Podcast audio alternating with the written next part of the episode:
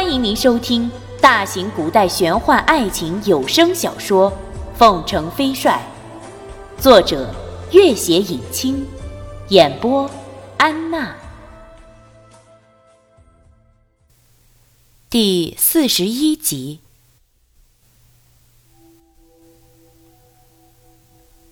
丹巴上人满面怒容，却不敢抗命，拖着金帛退了一步。那干西玉僧守了这些日子，哪里肯善罢甘休？纷纷望向拓桑，只待他一声令下，恐怕立刻又要和一干卫士拼个你死我活。一时剑拔弩张，君玉上前一步，朗声道：“这密道里面，除了满墙的壁画，实无各位指望的财宝、利器之类。只有秦魔暂住过的那间密室，有些东西。”但是那些东西多半不是各位所期待的。如若不信，你们可以各派一名代表一同下去，将这些东西取出来，以资鉴别。众人别无他法，庞班和丹巴上人互瞧一眼，立刻同时冲向密道。那密道的入口并不宽敞，两人同时跃下，差点挤作一团。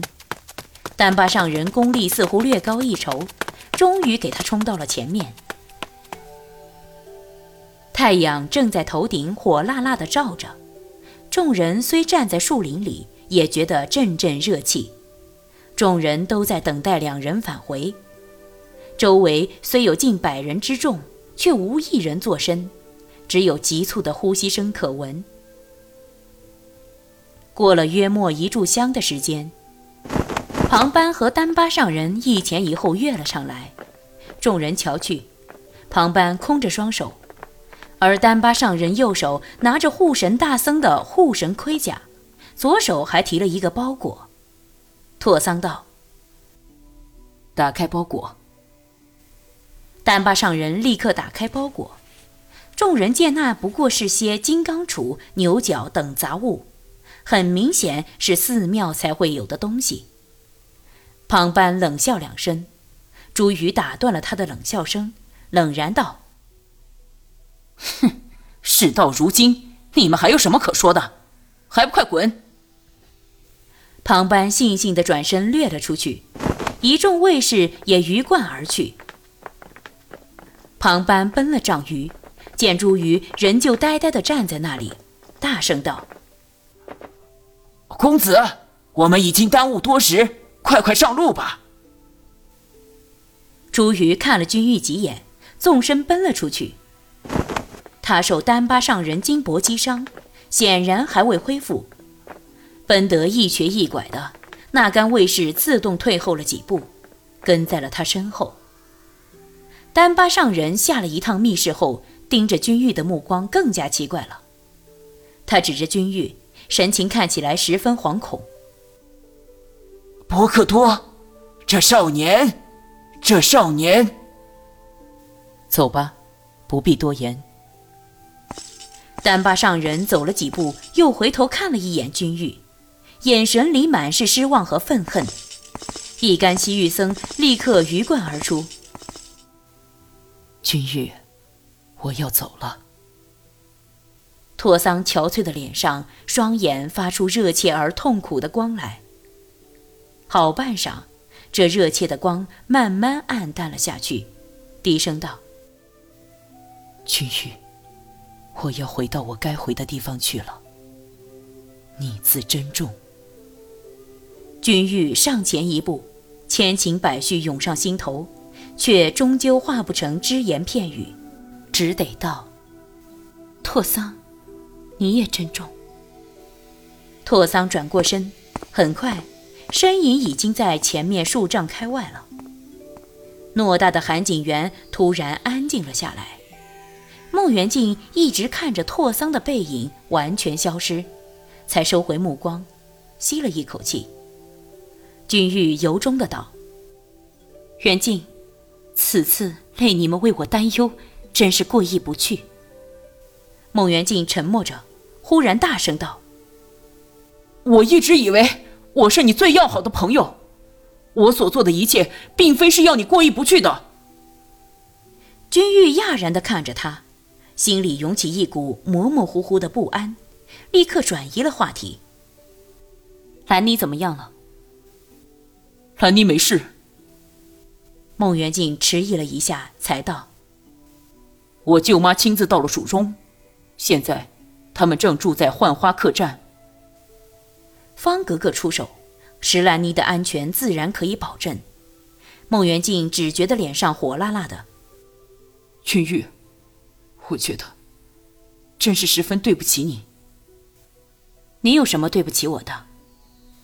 君玉祈祷。我，我舅妈那样对待你母亲。君玉笑了起来。哼，那不过是秦魔的一家之言。再说，我父母。都已在九泉之下，哪里会在意那许多往事？我想，我们之间不应该因此而有所隔阂。孟元敬盯着他，眼神十分奇怪。君玉，是那神秘的蒲克多进入密室救了你吧？君玉点了点头，心中忽然有点不安。阳光下，君玉的脸色十分苍白。舒珍珍道：“我们找个地方歇歇吧。”君玉点点头，看着孟元敬：“元敬，你还是回客栈吧，你舅妈和兰妮都需要人照看。”孟元敬有些失望，却又不便坚持，只得道：“我在客栈等你，一起来一起走，这是我们的约定，你别忘了。”好的。我一定来找你。韩景元的日头已经倾斜到树梢末端了，但是热气一点没退，走在地上都能感觉地面微微发烫。尤其是湿热的空气里，还有一股浓浓的血腥味，简直令人作呕。舒珍珍脸上已经冒出汗来，她看君玉，君玉身上穿着两件衣服。里面是秦魔的那件衫子，外面是自己的那件满是血迹的蓝色袍子。可是，君玉的脸上却一点汗水都没有，面颊白得透明一般。舒姐姐，我们去剑庐吧。舒珍珍立刻点了点头。韩景元虽然是他的老家，可是此情此景之下，他一点也不愿意在此多逗留。两人回到剑庐，已经是黄昏时分。浣花溪水缓缓流淌，参天古木掩映下的木屋清爽宜人。舒珍珍道：“你先歇一下，我去弄点吃的东西来。”君玉在椅子上坐下，运了一会儿功，又闭目静坐了一个时辰。站起身来时，只觉得浑身轻松，精力充沛。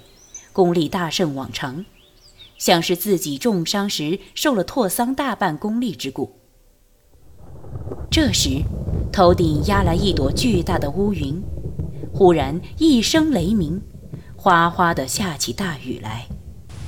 君玉往前方看去，只见舒珍珍头上顶了一片巨大的荷叶，手里提了饭菜、蔬果和一个包袱，匆匆地往这边跑来。一见君玉，满脸都是笑容。我给你买了一件衣服，你看合不合适？君玉含笑接过，换了出来。舒珍珍见面前的少年神采奕奕，大胜从前，全然不似受过致命重伤的样子，不禁为他欢喜。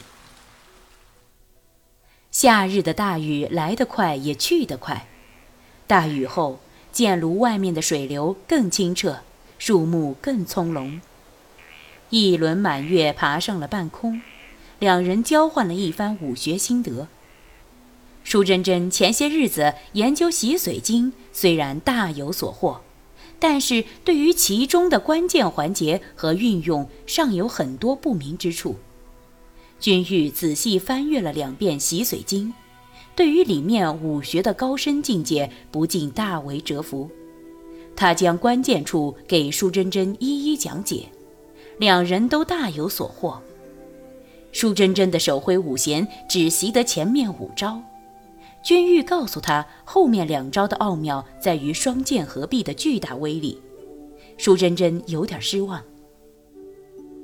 唉，看来我是没法运用这奥妙的两招了。君玉目光闪动，微微一笑，忽然举剑划出一招秣马华山，向舒珍珍攻去。舒珍珍有点意外，立刻还了一招游心太玄，双剑合璧，虽听得一片呼呼风声，四周叶落沙走，但威力却远远不及君玉和孟元敬的出手。蓝茜丝创造这套剑法时，正是根据了聂锦追飞二剑辅佐。要知道，剑有灵性，嵇康铸此二剑本来就是为了自己的知交阮籍，不知凝聚了多少心血和浓厚的情谊。舒珍珍和君玉这些日子相处下来，何止生死之交？不过，因为他使用的剑不同，所以威力大打折扣。舒珍珍明白了这一点，再也不觉得郁闷。